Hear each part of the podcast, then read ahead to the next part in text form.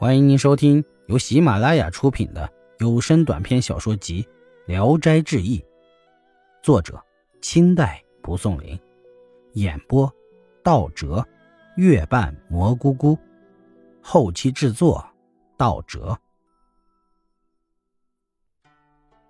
王氏回娘家后，因为凶悍的名声远扬在外，住了三四年，没有一个来提亲求婚的。王氏这才幡然悔悟。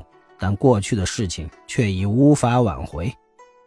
后来，有个曾被孙家雇佣过的老妈子来到王家，王氏殷勤地款待她，还对着她流了不少的眼泪。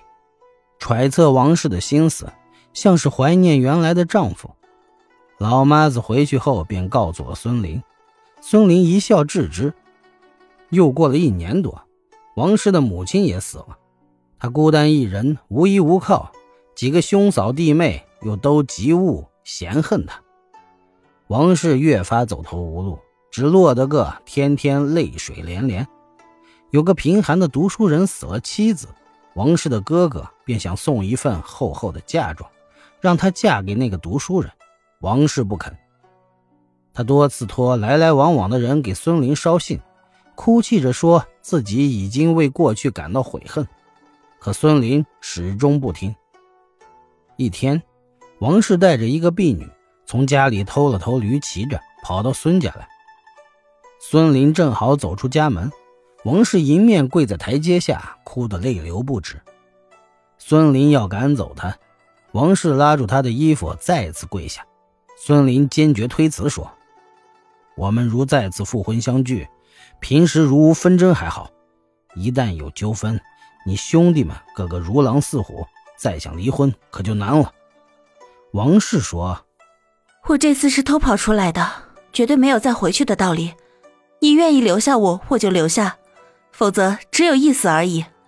况且我自二十一岁跟了你，二十三岁被休回娘家，即使我有十分的罪恶，难道就没有一分的情义吗？”说完，从手腕上脱下一只金钗，并起双脚，套上金钗，用袖子盖在上面，说。我们成亲时焚香立下的誓言，难道你不记得了吗？孙林热泪盈眶，让人把他扶进内室，但仍然怀疑王氏在欺骗自己，想得到他弟兄们的一句话作为证据。王氏说：“我私自逃了出来，有什么脸面再去见我的弟兄？如不相信我身上藏着自尽的工具，请让我断指以明心计。”说着。从腰里掏出一把刀子，把左手搁在床边，一刀就砍去了一截手指，鲜血迸流。孙林大吃一惊呀，急忙为他包扎住伤口。王氏疼得脸色惨变，却不呻吟，笑着说：“我今天才从黄粱梦中醒来，特来借一间斗室做出家的打算，你又何必猜疑我呢？”孙林便让儿子和妾另外住了一间房子，自己天天两处来回跑，又多方寻求好药，替王氏医治手上的伤口，一个多月才好了。王氏从此后不吃荤腥，只是关着门念佛而已。又过了很久，王氏见家务废弛，没人管理，便对孙林说：“我这次来本想什么事都不管不问的。”但现在见全家开支如此浪费，入不敷出，恐怕将来子孙们会有饿死的。没办法，我就再厚着脸皮料理料理吧。于是他召集女仆们，按日定量让他们纺线织布。家人因为他是自己跑上门来的，十分瞧不起他，私下里讥讽嘲笑他。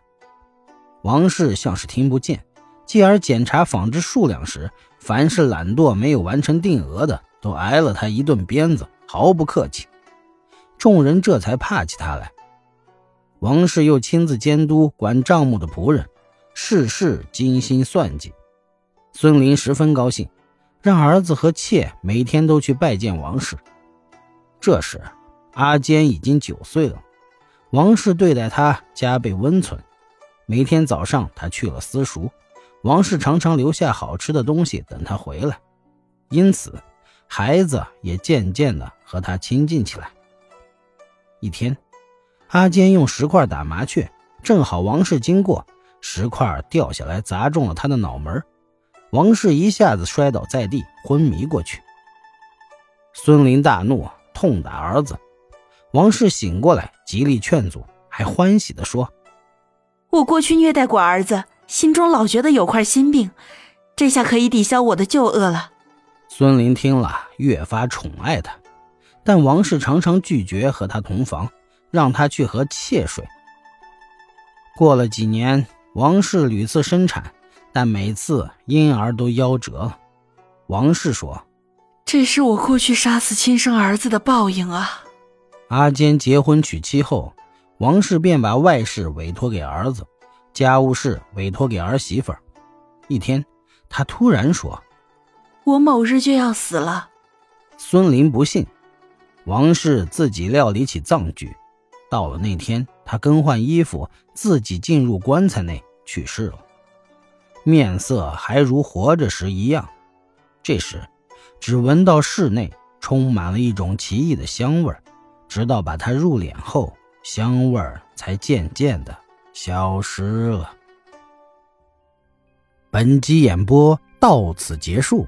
谢谢大家的收听，喜欢请点赞、评论、订阅一下。